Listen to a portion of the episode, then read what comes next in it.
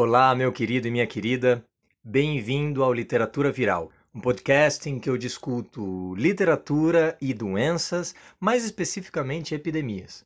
O meu nome é Áureo Lustosa Guérios, eu sou doutorando em estudos literários na Universidade de Padova, na Itália, mas sou manezinho da ilha aqui de Floripa. E a minha pesquisa pertence a um campo que a gente chama de medicina humanística ou medicina narrativa, que é um cruzamento inusitado entre história cultural, estudos literários e medicina de modo amplo, mas na verdade especificamente história da medicina, história da microbiologia. E as coisas que eu estudo são bastante relevantes para o que está acontecendo agora, durante a crise do corona. Até dois meses atrás, quando eu explicava para as pessoas o que, que eu faço, metade me olhava com uma cara de não estou entendendo muito bem, e a outra metade fazia a careta dizendo, pensando: Meu Deus, que desperdício, para que, que serve um negócio desse?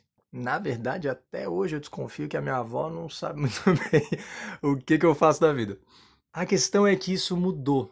Cada vez mais eu me convenço da relevância da literatura para nos oferecer insights sobre como lidar com essa situação, insights sobre a condição humana em tantas situações da vida, né? Especialmente em termos, tempos de turbulência como esse.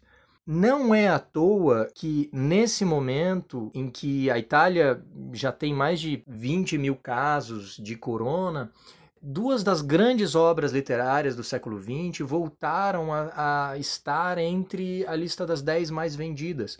Uma delas é o ensaio sobre a cegueira, do José Saramago, e a outra é A Peste, do Camus. E eu acho fascinante o fato de que as pessoas, nesse momento em que está todo mundo sobre quarentena, em que reina o medo, em que reina desinformação, as pessoas não vão buscar os insights ou os consolos, ou para usar uma palavra bonita, o solaço, nos textos médicos. Elas buscam isso muitas vezes na arte e na literatura. Isso demonstra a relevância e o tamanho da contribuição que a literatura pode oferecer. Por isso eu resolvi começar esse podcast. Eu vou fazer pequenos episódios de 20 a 30 minutos em que eu discuto elementos de história cultural e de literatura e também de história da ciência, e eu vou tentar entrelaçar todos esses elementos, é, combinando eles em, em perspectivas as mais variadas. Então a gente vai falar aqui sobre o medo, sobre a perseguição, sobre o ódio e a xenofobia, mas também sobre a compaixão, a literatura horror, a literatura para crianças, porque sim, tem literatura de epidemia para criança. As possibilidades são muitas e um panorama final vai ser certamente exuberante, no mínimo curioso. Eu vou organizar o podcast de forma que os episódios funcionem como pequenas pílulas literárias. Eles podem ser consumidos em sequência, é, mas eles não são exatamente um curso de literatura. Então, Cada um deles também vai ser uma unidade em si. E vai poder ser ouvido em isolamento, se você quiser. Enquanto você lava a louça, limpa a tua casa, tá trancado no trânsito. Aproveita a quarentena aí, meu filho. Bora ler uns livros. E eu vou buscar criar paralelos e tratar de literatura brasileira, mas de literatura estrangeira, de literatura contemporânea, mas também de literatura antiga, porque em se tratando de epidemia, certamente quanto mais amplo for o nosso panorama, mais rico ele vai ser. No fim das contas, o que a gente busca é o caos. Eu sou que nem o Chacrinha, eu vi para confundir.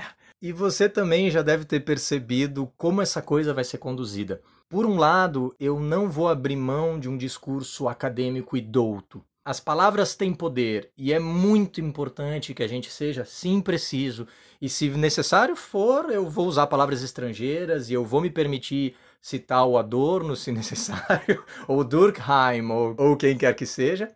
Mas, por outro lado, eu também acho importantíssimo evitar uma verborragia, que é o que muitas vezes acaba separando o discurso dentro e fora da universidade. Então, espere sim ouvir termos elegantes do grego, mas também espere me ouvir fazer erros de concordância e falar os pão, beleza? E para terminar, eu te agradeço pelo teu tempo e pela tua disposição se você embarcar nessa aventura comigo e te prometo que não vai ter zica, vai dar bom. Um abraço.